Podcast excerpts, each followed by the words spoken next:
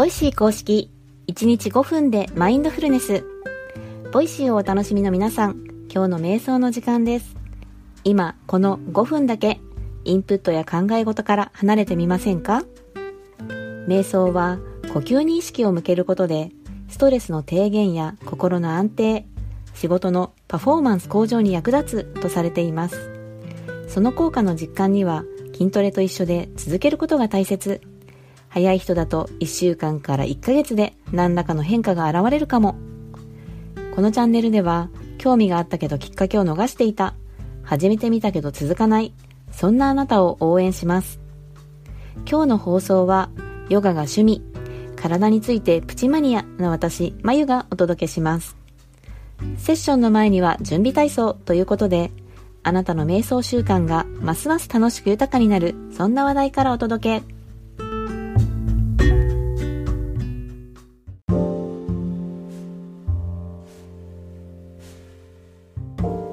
瞑想は仏教とともに起こり、東洋を中心に3000年の歴史があります。では、なぜ最近になってマインドフルネスというワードとともに再注目されているのでしょうか経緯をざっくりご紹介します。マインドフルネス瞑想、または単にマインドフルネスとだけ呼ぶ場合もありますが、ルーツは現代のアメリカにあります。マインドフルネス瞑想は1980年代、医療分野で科学的な効果が証明され、精神病の治療などで活用が進みました。時を置いて2007年、Google が能力開発プログラムに採用し、ビジネスや教育の分野へも昨今のような広がりを見せるようになります。そして日本にも逆輸入されるわけです。マインドフルネス瞑想は、瞑想という行為から宗教色が取り払われ、科学的根拠に裏打ちされたものという理解で世の中に認知されていることが多いようです。そして、マインドフルネスという目覚めの状態、言ってしまえばいい感じの状態を手に入れ、それを持続させるための手段、トレーニングがマインドフルネス瞑想です。仏教が3000年の歴史の中で面々と受け継いできた瞑想を、これまで縁遠かった人々が光を当て、マインドフルネスという新しい呼び名を与えることで現代に再認知されたわけですね。今に合うやり方にリメイクされて仏教従事者以外の人々の間でも市民権を得たというのでしょうか。マインドフルネス瞑想といった時にはアメリカで再発見、再解釈されたルーツを持っていると覚えておいてください。それではセッションに入っていきましょう。落ち着ける静かな空間で椅子に座るか床に足を組むかしてお待ちください。朝の身支度や通勤中にながら聞きしている方、このチャンネルでは〇〇しながらできるながら瞑想も準備中です。それまでの間と言ってはなんですが、毎日続けることがマインドフルネス得得への道道とされています。今置かれた環境であなたのスタイルで音声ガイドに耳を傾けてみましょう。普段音声の速度を変えている方は1倍速に戻すのも忘れないでくださいね。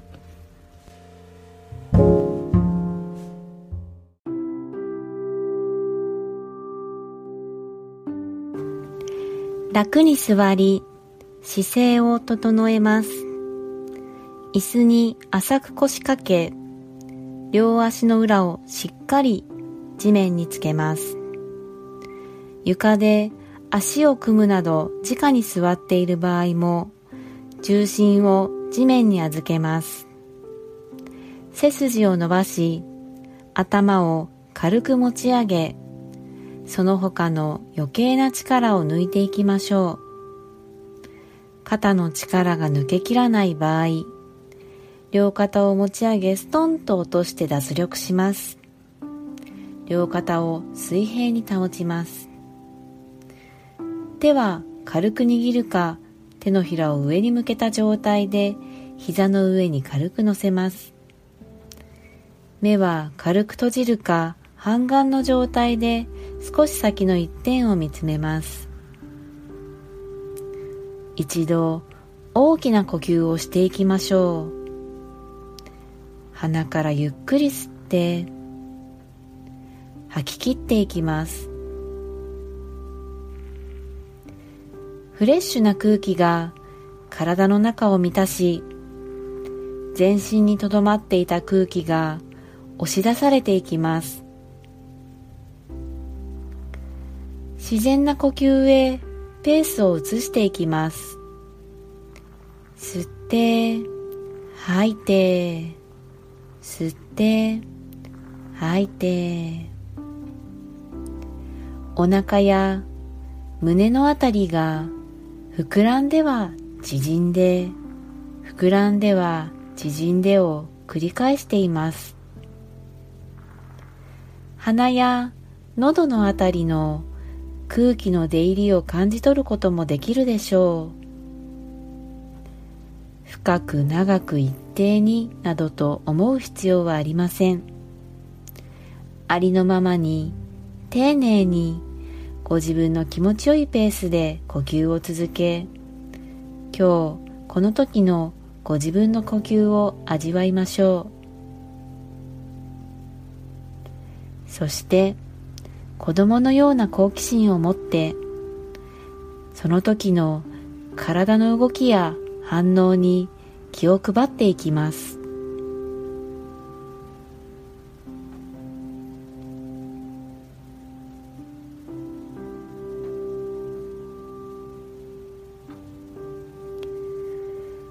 呼吸を送り込むたびに体が緩んで緊張や凝りがほぐれていきます。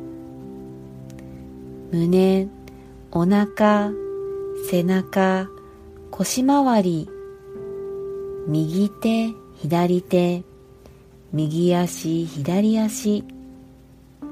一つ一つ意識を向け凝りや詰まりを感じるところがあれば風船を膨らませるようなイメージでより丁寧に空気を送り込んでみましょう。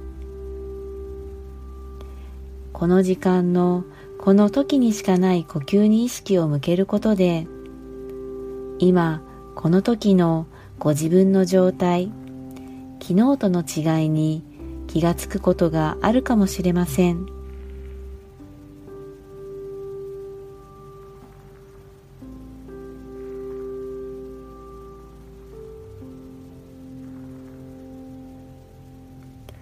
考え事が浮かんだり呼吸や体の動き以外のことに意識が向いてくることもあるでしょう。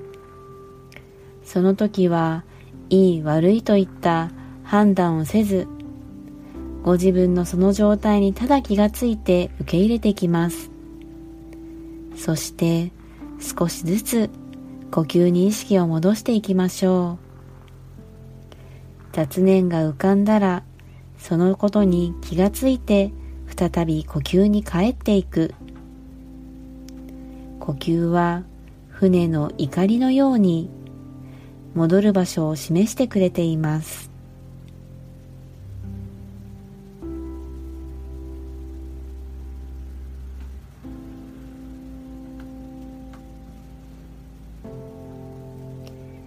それでは一度大きな呼吸をしていきましょう。鼻からゆっくり吸って吐き切っていきます。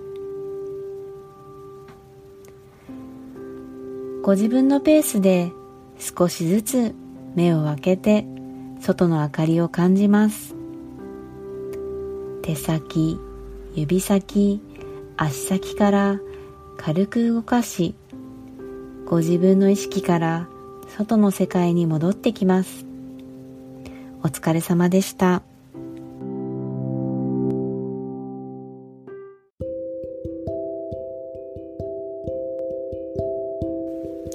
いかがでしたでしょうか？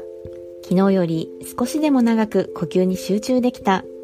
気に留めなかった体の調子に意識を向けられた。そういった手応えがあればその感覚を十分に味わってください。今日のワントピックでは、瞑想がマインドフルネスとして世界的に認知された経緯を紹介しました。先人が経験的にやってきたことが科学的に証明され再注目されるというのは様々な分野でありますよね。日本の武道や芸事の世界でもマインドフルネスの考え方は古くから実践されてきたそうです。先日、日々これ口実という映画を見たのですが、茶道教室が舞台で、そこに描かれている世界もまさしくマインドフルネスなんですよね。先生を木々麒麟さんが演じておられて、生徒さんが黒木春さんなんですけれども、お茶を入れる所作を淡々と繰り返す中で気づけること、茶室の外の雨の音に傾聴する中でハッとすること、何かに没頭、集中する時間の尊さを改めて感じました。さて、今日の放送はここまでです。このチャンネルは冒頭のワントピックと音声ガイドによる瞑想という構成で毎日放送しています。パーソナリティはまゆとカズが日替わりで担当。二人とも一人のマインドフルネスラバーとして、リスナーの皆さんと瞑想を習慣化していくことに静かに心を燃やしています。気に入っていただけたら、フォロー、コメント、SNS でシェアいただけると嬉しいです。この時間を持てたことに感謝し、この後の時間が穏やかで満ち足りたものになりますように。今日の担当はまゆでした。それでは。